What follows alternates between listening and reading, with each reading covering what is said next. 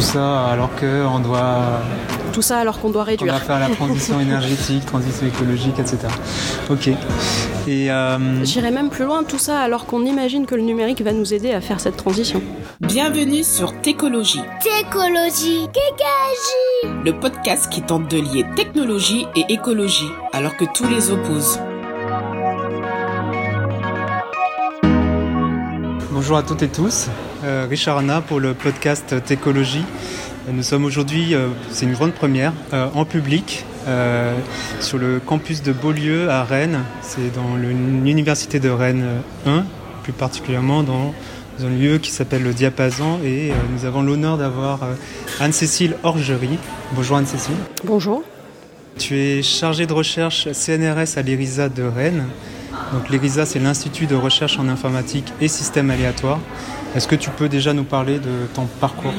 Oui, tout à fait. Donc j'ai fait d'abord un master donc, en informatique euh, à Lyon, euh, à l'école normale supérieure de Lyon, et ensuite j'ai poursuivi en thèse, une thèse sur les impacts euh, sur la réduction de la consommation d'énergie des systèmes distribués. Donc on va en reparler, j'imagine, un petit peu plus.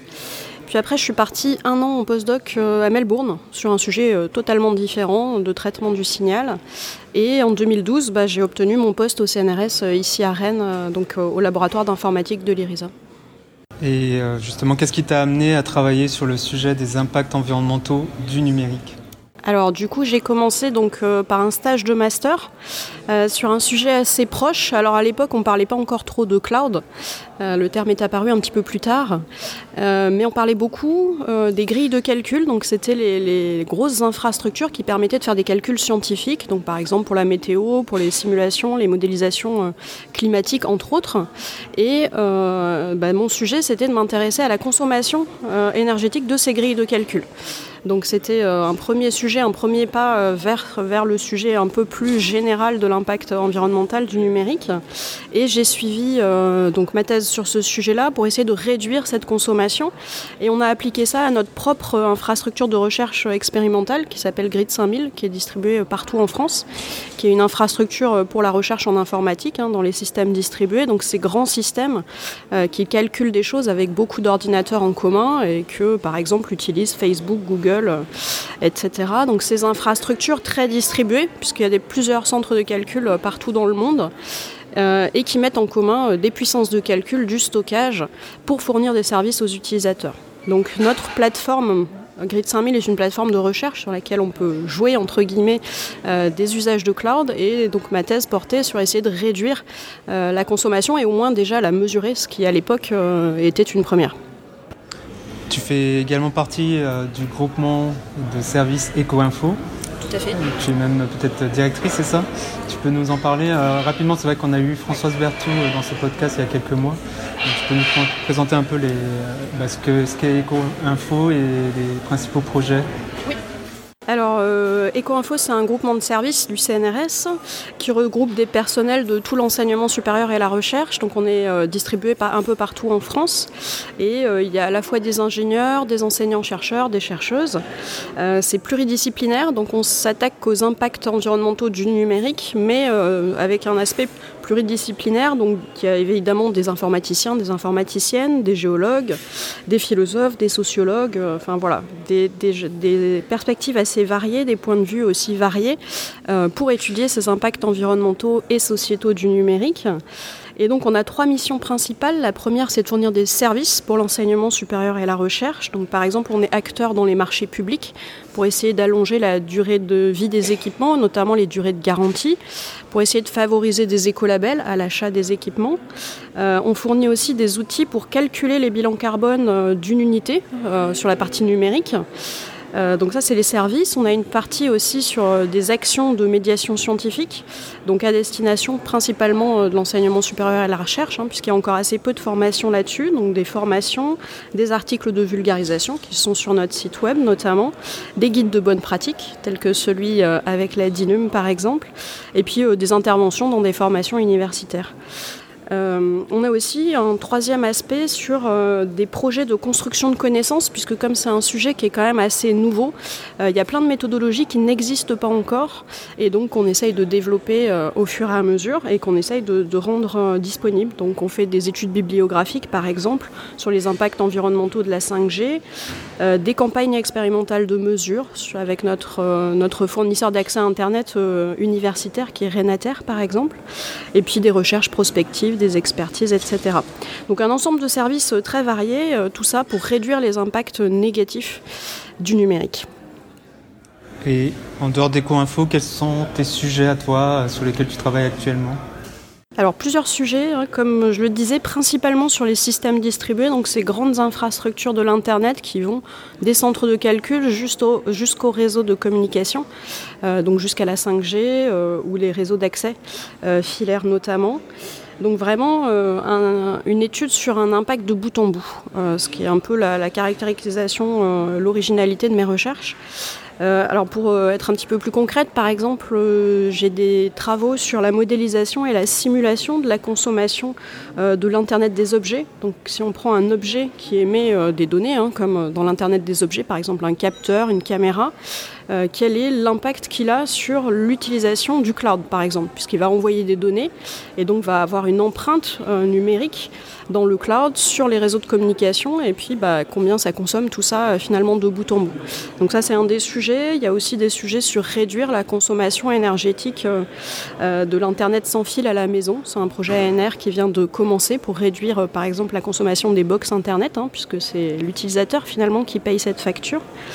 Euh, aussi des sujets sur l'alimentation des centres de calcul, euh, notamment avec des énergies renouvelables. Est-ce qu'il est possible de les alimenter uniquement avec des énergies renouvelables? À quel coût? Puisqu'elles sont souvent intermittentes, mais je pense qu'on va en reparler. Euh, et puis l'optimisation de la consommation énergétique plus globale des infrastructures de cloud et aussi sur une partie un petit peu plus récente du réseau de pilotage des smart grids pour aller un peu plus vers euh, à quoi sert l'informatique, à quoi il peut servir dans les autres secteurs euh, pour optimiser l'énergie notamment. Justement, tu, en parlais, euh, bah, comment mesure-t-on l'impact des systèmes distribués, par exemple l'usage du cloud? C'est un, vrai sujet et tout le monde un peu se, se bat sur ce sujet. Chacun arrive avec sa méthode, les GAFAM ont leur méthode. Oui, tout à fait. Et on trouve des chiffres euh, originaux, on va dire, dans la littérature, euh, et puis souvent très variés, avec des ordres de grandeur euh, qui peuvent faire des grands écarts. donc en fait, c'est pas un sujet simple, hein, très clairement. Hein. Très, très souvent, mesurer des impacts, c'est des multifactoriels, c'est multisectoriel, c'est assez compliqué. donc il y a plusieurs méthodes. Donc moi, une des méthodes sur laquelle je travaille, c'est de partir de l'objet, voir ce qu'il génère comme données dans le cloud, et puis mesurer la consommation de chacune des parties et essayer d'ajouter ça.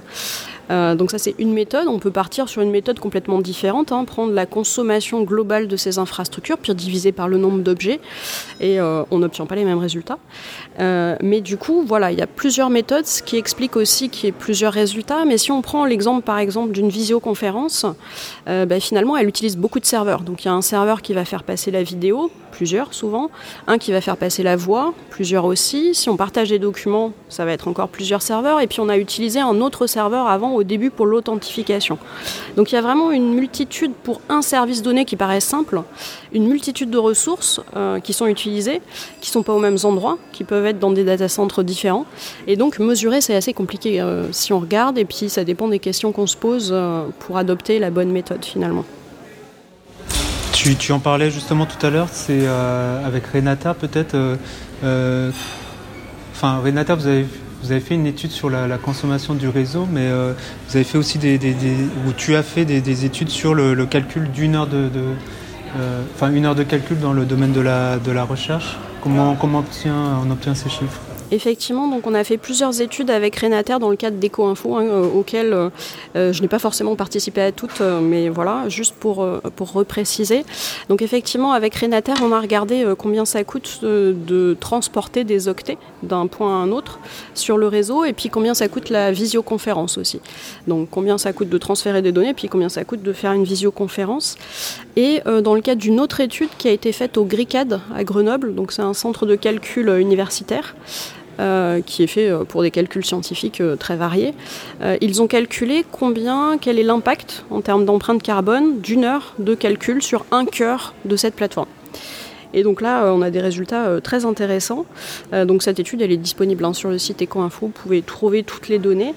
Euh, donc l'idée c'est de regarder une heure d'utilisation d'un cœur physique et il y a à peu près 40 serveurs sur la plateforme. Et ça inclut la fabrication euh, des serveurs, de tous les équipements, donc le cycle de vie. Ça inclut pas le recyclage parce qu'on a très peu de données là-dessus, puis c'est encore assez peu, assez peu fait. Hein. finalement, on recycle assez peu euh, ces équipements encore. Et ça inclut aussi, euh, par exemple, le coût des personnels. C'est-à-dire qu'il y a des personnels qui sont affectés à cette, à cette plateforme pour la maintenance. Et donc ça inclut notamment leur trajet domicile-travail. Donc voilà, c'est quelque chose d'assez large.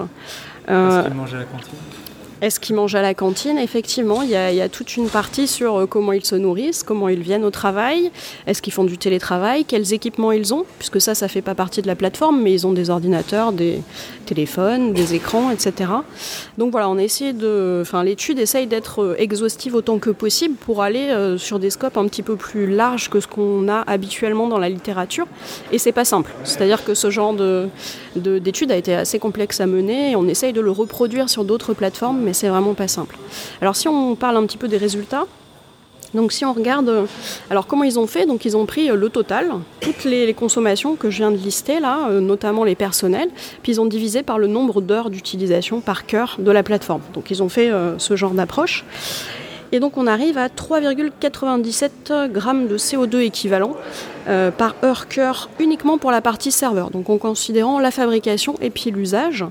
Et donc on est à peu près à 40% pour la phase de fabrication sur ces 3,97 grammes, en sachant que les serveurs, ils les font durer 7 ans, ce qui est déjà plus que la moyenne euh, nationale. Donc euh, la, part de fabrication est vraiment très importante dans cette équation et ne pas la prendre en compte, euh, c'est se priver de 40% ici dans ce cas-là des impacts. Alors si on regarde globalement, donc là 3,97 grammes, c'est juste pour les serveurs. Globalement, c'est estimé à 4,68 grammes CO2 équivalent pour une heure cœur au total. Donc en incluant les coûts de personnel. Et ces coûts de personnel, du coup, ils représentent 15% quand même de la facture totale.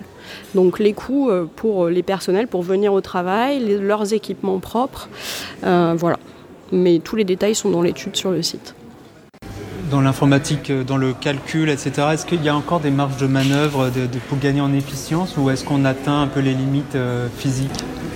Alors déjà, on a fait beaucoup de progrès. Hein. Quand on imagine euh, les premiers ordinateurs qui prenaient en hangar entier euh, et qui consommaient quand même pas mal, euh, juste pour la puissance de notre téléphone actuel à peu près. Hein. Donc on a fait beaucoup de progrès. Et puis si on regarde par exemple l'évolution des microprocesseurs depuis les années 70, les progrès qu'on a fait, d'abord, ça a été d'augmenter la fréquence de l'horloge donc des processeurs, c'est-à-dire le nombre d'opérations finalement qu'on est capable d'exécuter en une seconde. Donc ça, ça a été une première amélioration de l'efficacité puisque en augmentant la fréquence d'horloge, sans trop augmenter la consommation énergétique, on arrivait à faire plus de calculs.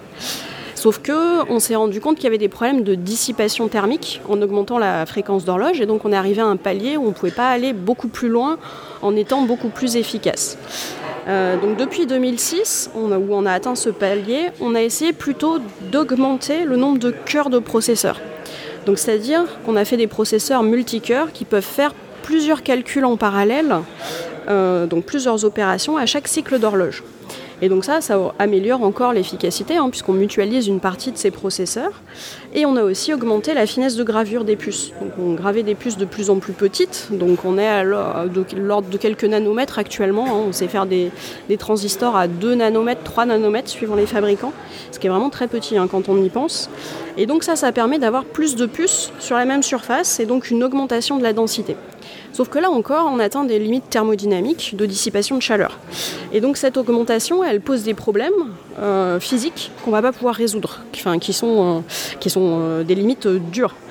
Et là, on atteint actuellement, depuis une dizaine d'années, ce qu'on appelle le dark silicon, c'est-à-dire le fait que dans nos ordinateurs, on a plus de processeurs, plus de cœurs que ce qu'on peut allumer à un instant donné pour des problèmes de dissipation thermique. Alors pourquoi on en met plus quand même? Parce que finalement, si nos calculs s'exécutent et puis changent de processeur, changent de cœur au, fur et à mesure, on arrive à les refroidir comme ça. Mais ça fait quand même une grosse euh, dissipation, un gros gaspillage à la fabrication, juste pour gagner pas beaucoup finalement. Donc on atteint des efficiences qui sont de plus en plus limitées, de plus en plus plafonnées et qui nous poussent de plus en plus vers les limites de la thermodynamique. Et donc ce qu'on imagine, c'est que l'efficience maintenant, elle va plutôt venir soit d'une rupture technologique majeure, mais on ne l'a pas encore trouvé, donc ça paraît un peu science-fiction, euh, soit de compromis un petit peu plus euh, compliqués à trouver avec la qualité de service. C'est-à-dire qu'on s'est habitué à un Internet qui est disponible tout le temps, H24, euh, qui est très performant tout le temps. Sauf que si par exemple la disponibilité de l'électricité, euh, elle n'est pas aussi garantie que ça, peut-être que notre Internet, on, pourrait euh, supposer qu'il soit moins performant à certains moments quand il y a moins d'énergie, pour privilégier d'autres secteurs, par exemple la santé. Euh, donc ça, c'est des compromis qu'on va pouvoir trouver aussi sur cette efficience pour essayer de limiter les pics de consommation qui dimensionnent ces infrastructures. Donc je pense que oui, on peut encore gagner en efficience, mais vraiment pas beaucoup.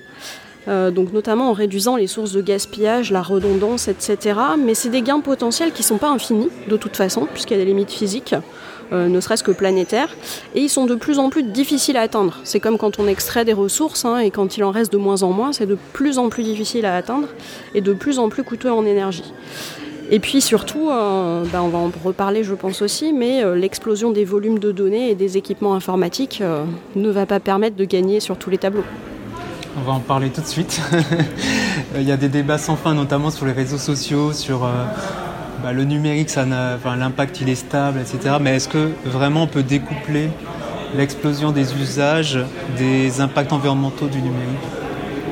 Alors c'est compliqué, hein. les usages effectivement ils sont de plus en plus nombreux. Il y a des usages qu'on n'imaginait pas il y a 10 ans qui sont actuellement euh, courants, on va dire. Euh, il y a des secteurs de l'industrie qui sont de plus en plus numérisés, informatisés. Euh, notamment bah, l'énergie, hein, l'agriculture, le transport et puis même le secteur du climat. Finalement, euh, les modèles climatiques qu'on a réussi à produire, qui sont de plus en plus fins, de plus en plus fiables, c'est aussi grâce à des outils numériques, des simulations, des modélisations multi-échelles qui sont complexes et gourmandes en calcul. Hein. Donc des explosions des usages et puis ces explosions des usages, certaines, elles sont pour optimiser des choses. Par exemple, dans le transport, l'usage du numérique, c'est pour optimiser, réduire la consommation du transport finalement. Euh, donc c'est assez compliqué de dire euh, quels sont les bons usages et les mauvais usages et puis qui pourrait dire ça. Euh, par contre, ce qu'on voit effectivement, c'est que les impacts environnementaux, ils sont quand même de plus en plus forts. La consommation énergétique, elle augmente. la consommation de matières premières, elle augmente aussi, puisqu'on recycle en plus très peu les équipements encore actuellement et euh, qu'on a besoin d'équipements de, plus en plus petits, de plus en plus intégrés. Donc ça va être de plus en plus difficile aussi euh, d'avoir une espèce d'économie circulaire qui paraît encore très utopique. Et finalement, l'efficacité énergétique dont on vient de parler, elle n'augmente pas assez vite hein, par rapport, euh, et elle ne l'a jamais fait par rapport à, la consommation. Et du coup, eh bien non, hein, on ne va pas pouvoir découpler très longtemps tout ça. Et tout autre sujet, mais euh, quel, est ton avis sur le fait que euh, l'empreinte du numérique, du cloud, euh, typiquement, ne prend pas en compte le scope 3 En général, alors le scope 3, peut-être une définition rapide, c'est les émissions indirectes, autres que les émissions directes et les émissions indirectes liées à l'énergie. Alors effectivement, donc si on reprend le scope 1, c'est les émissions directes, par exemple le refroidissement, euh, l'utilisation de fuel hein, pour, les, groupes électrogènes qui permettent d'avoir euh, une fiabilité assez forte sur les centres de calcul. Le scope 2, ça va être les émissions indirectes liées à l'énergie qu'on consomme, donc le mix électrique par exemple qui dépend du type d'électricité qu'on achète, hein, par exemple très nucléaire en France. Et puis le scope 3, c'est tout le reste. Donc souvent c'est la majorité en fait. Donc c'est par exemple la partie euh, cycle de vie des équipements, la fabrication des serveurs, euh, dont extraction des matières premières, l'assemblage de chacun des composants, puis euh, l'intégration de tous ces composants et le traitement de fin de vie. Donc soit recyclage, soit réemploi. Euh, c'est aussi l'achat des équipements autres, la gestion des déchets des entreprises. C'est aussi, bah, on l'en parlait tout à l'heure, les déplacements professionnels des personnels, les déplacements qui peuvent être liés aux maintenances, si on a des, multisites par exemple, les trajets domicile-travail des employés, etc. Donc ça peut être très très large. Euh, les entreprises commencent de plus en plus à essayer de s'y intéresser. Par exemple, en 2021, Microsoft estimait que plus des trois quarts de son empreinte était du scope 3. Et c'était une première estimation sans tenir compte de tout. Donc c'est vraiment euh, une empreinte euh, majeure qu'il va falloir considérer. Hein. On ne peut pas prétendre une neutralité carbone ou quoi que ce soit euh, d'autre sans considérer ces émissions de scope 3. euh, aujourd'hui, il y, a une question territoriale, notamment sur l'implantation des, centres de données. Quelle vision as-tu à long terme de l'impact sur le territoire justement de nos activités numériques? Alors c'est assez compliqué d'y répondre, hein, puisqu'effectivement notre consommation de données, elle est en augmentation, de plus en plus d'objets, de plus en plus de données, et euh, finalement on exporte notre pollution quand on construit les centres de calcul qui permettent de traiter ces données à l'étranger. Quand on fabrique les serveurs à l'étranger, on exporte notre pollution finalement. Euh, donc du coup, cette partie-là, si on la relocalise sur le territoire, ça va faire euh, un impact assez conséquent.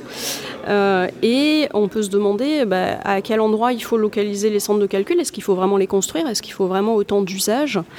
Euh, Et puis comment, comment on essaye d'optimiser tout ça en sachant qu'on a quand même assez peu d'énergie renouvelable actuellement sur le territoire? Euh, si on regarde un petit peu plus euh, les données euh, mobiles, qui elles, par contre, c'est des infrastructures qui sont en France, puisque les réseaux mobiles, les antennes, elles sont, implantées sur le territoire. donc si on regarde par exemple les données de l'ARCEP, donc c'est l'autorité de régulation des communications électroniques, des postes et de la distribution de la presse. Donc au quatrième trimestre 2021, il y avait 80 millions de cartes SIM en France, tout compris, prépayés et abonnements.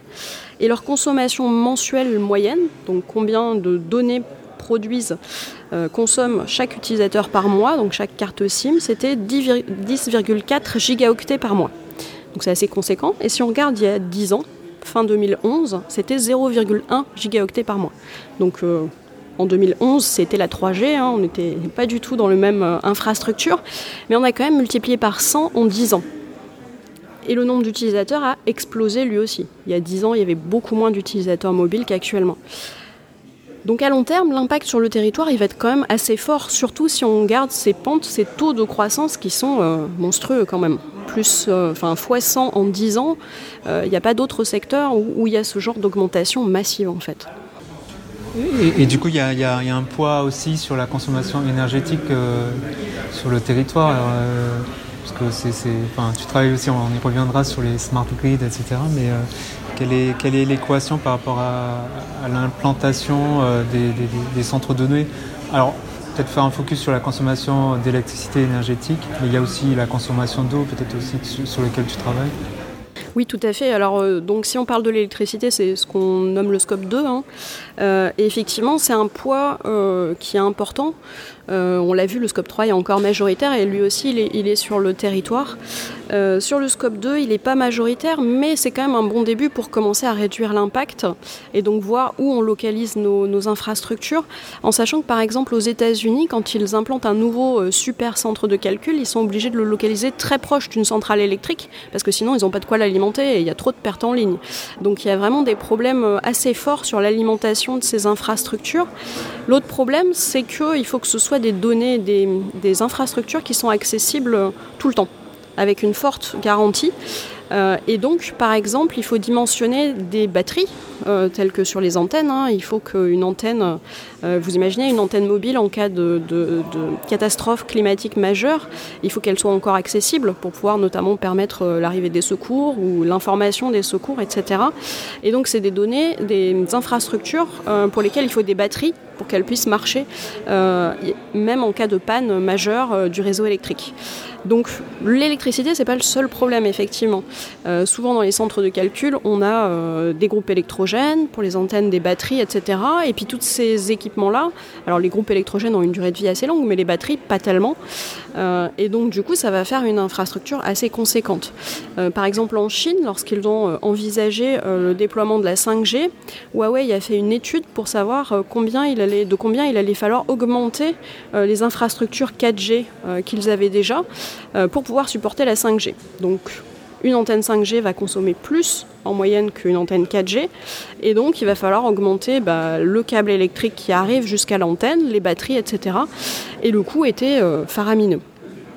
Donc toutes ces infrastructures, si elles supportent nos usages en croissance, ça va être très important et le mix électrique va être très important dans les émissions. Tout ça alors qu'on doit tout ça alors qu'on doit réduire. On va faire la transition énergétique, transition écologique, etc. Ok. Et euh... J'irai même plus loin, tout ça alors qu'on imagine que le numérique va nous aider à faire cette transition. on y reviendra. Euh, mais justement, en parlant d'énergie, la, France, bon, je ne sais pas cet ordre de grandeur, c'est un auditeur qui, qui propose cette question. la France qui n'utilise que 18-19% d'énergie renouvelable. Je ne sais pas d'où sort ce chiffre, mais peut-être que... voilà, peu importe. Est-ce qu'elle est un terrain adapté pour la construction de nouveaux centres de données? Et quel modèle euh, privilégier pour euh, cette installation Qu'est-ce que toi tu, vois sur le terrain? Qu'est-ce qui, euh, Quels sont les axes d'amélioration par rapport à ça? Alors effectivement, oui, effectivement, si on voulait être sobre, il ne faut pas installer, ça c'est sûr, mais quel que soit le mix électrique, hein, finalement, puisque tout mix électrique a un impact, même nucléaire. Il y a hein. de, de données par an en France, je ne sais pas. Hmm. Je sais pas. Alors, euh, l'implantation des centres de calcul dépend souvent pas de la source d'énergie, mais plutôt euh, des optimisations fiscales, de ce genre de choses. Et donc, du coup, souvent, l'énergie n'est pas le critère principal, au moins en Europe, puisqu'on a un réseau électrique quand même euh, très fiable. Hein. donc, aussi du territoire, des Tout à fait, exactement. le fait que c'est quand même pas simple hein, d'implanter un centre de calcul, s'il est grand, il va falloir, il va falloir l'implanter dans une zone où il y a la place. ça dégage de la chaleur, s'il y a un refroidissement qui soit par air ou par eau, il faut des infrastructures assez grandes. Et donc du coup, euh, oui, il y a un problème d'infrastructure qui est plus de l'ordre du territoire et plus de l'ordre politique que finalement énergétique. C'est souvent pas la première préoccupation dans l'implantation. Mmh.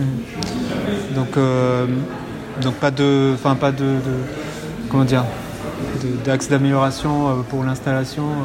Alors un des axes qui est actuellement étudié, c'est le edge computing. Donc on a parlé des antennes 5G. Les antennes 5G vont probablement délivrer euh, une, une bande passante bien supérieure aux utilisateurs et elles essayent de garantir une latence faible. Et donc pour plein d'applications, une latence faible, ça veut dire qu'on n'aura pas le temps d'aller jusqu'à un data center qui se trouve aux États-Unis par exemple, hein, qui est quand même assez loin. Euh, et donc du coup, il va falloir avoir des ressources de calcul très proches des antennes de communication. Et donc par exemple pour des applications telles que la virtualité, euh, la réalité virtuelle euh, augmentée, améliorée, etc. Euh, et du coup, pour garantir ces faibles latences, on commence à imaginer des infrastructures de type edge computing avec des serveurs distribués, plutôt que d'être dans des gros centres de calcul, ils vont être distribués partout sur le territoire, un peu comme le fait actuellement les distributeurs de vidéos, par exemple streaming, hein, tels que Netflix. Ils distribuent leurs serveurs au plus près des utilisateurs pour garantir une faible latence et puis des performances élevées. Donc ça, c'est un, type de cloud finalement qu'on voit de plus en plus se développer, euh, mais qui a l'inconvénient du coup de ne pas avoir des infrastructures mutualisées. Et ce qu'on peut faire pour des gros centres de calcul, par exemple du refroidissement à eau, qui demande des infrastructures assez importantes hein, d'un point de vue réseau d'eau, etc., euh, c'est très difficile à faire à petite échelle.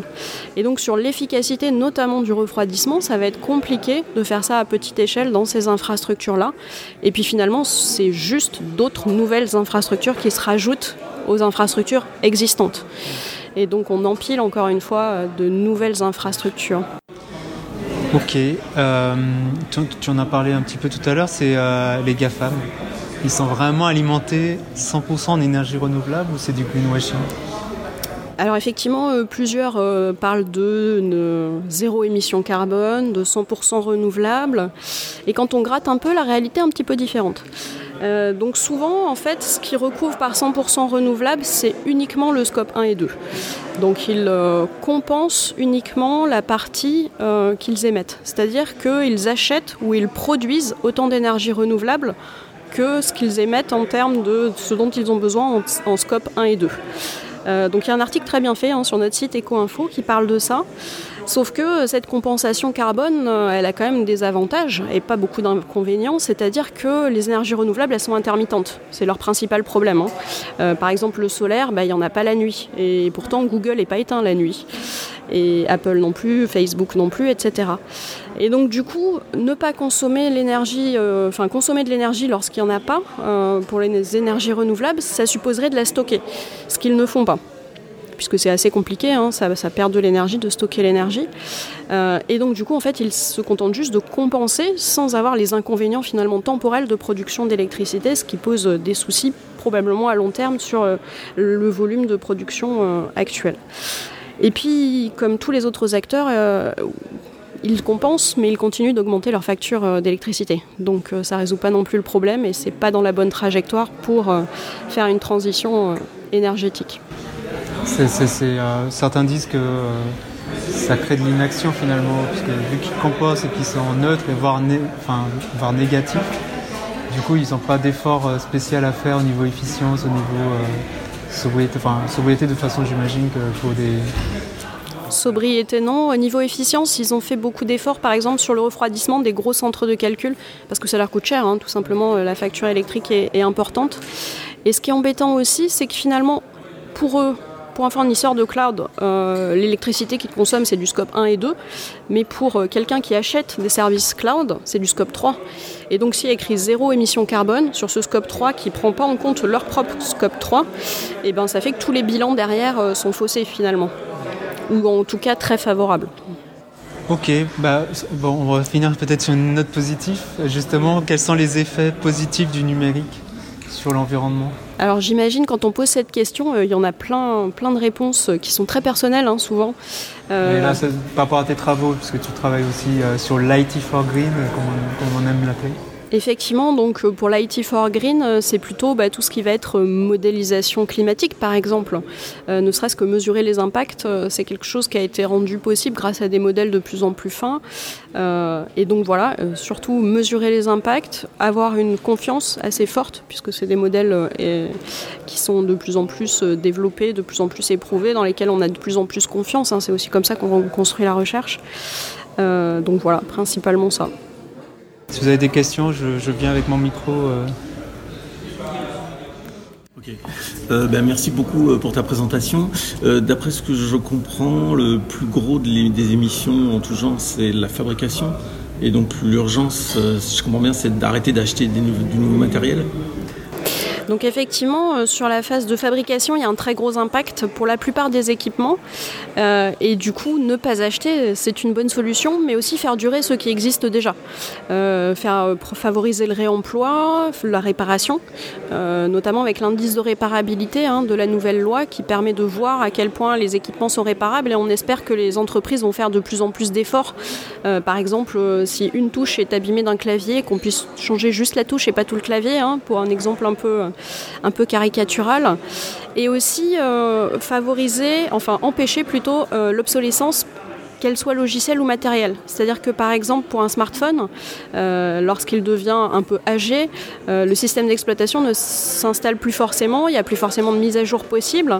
Et donc il y a des initiatives qui naissent pour essayer de favoriser l'apparition de systèmes d'exploitation qui puissent s'installer sur des vieux téléphones. Par exemple Fairphone contribue au à ce développement-là et donc essayer d'éviter euh, l'obsolescence hein, qui fait qu'on réduit euh, la durée des équipements alors qu'ils fonctionnent encore et qu'ils pourraient être encore utilisés longtemps. Donc oui, euh, réduire les achats et puis allonger la durée de vie. Principalement, c'est les deux choses qu'on peut faire pour réduire cet impact de la fabrication en tant qu'utilisateur. Donc, euh, dans la même optique, euh, merci beaucoup pour euh, cette conférence. Et je voulais demander, du coup, vers quoi est-ce que vous militez? Est-ce que c'est en priorité vers les, les GAFAM qui doivent changer leurs habitudes? Ou est-ce que c'est vers les particuliers qui, à travers des gestes du quotidien, peuvent vraiment modifier la consommation? Voilà. Sur quoi est-ce qu'aujourd'hui il faut mettre l'impact en premier? Alors du côté particulier, il y a plein de choses qu'on peut faire et repenser nos usages peut-être. Après, ce serait un peu trop simpliste de supposer que seuls les particuliers ont des efforts à faire. Euh, et par exemple, parce qu'il y a un système économique entier derrière qui fonctionne uniquement euh, par euh, l'appât du particulier, on va dire, notamment le, tout ce qu'on appelle le faux gratuit, hein, tous ces services informatiques qui semblent gratuits et dont on est nous-mêmes les produits. les abonnements illimités aussi, finalement, qui nous poussent à ne pas regarder notre consommation du numérique, puisque on a payé un abonnement et qu'il est illimité. Pourquoi, pourquoi éteindre la lumière Pourquoi éteindre la télé donc voilà, il y a plein, il y a tout un système, un ensemble de mesures économiques qui font que l'usager n'a pas forcément euh, d'incitation forte à réduire ses usages. Donc on peut repenser nos usages, mais on peut aussi repenser comment on nous les a vendus. Euh, et, donc ça, c'est plutôt de la balle euh, aux entreprises. Anne-Cécile Orgerie, merci beaucoup. Merci.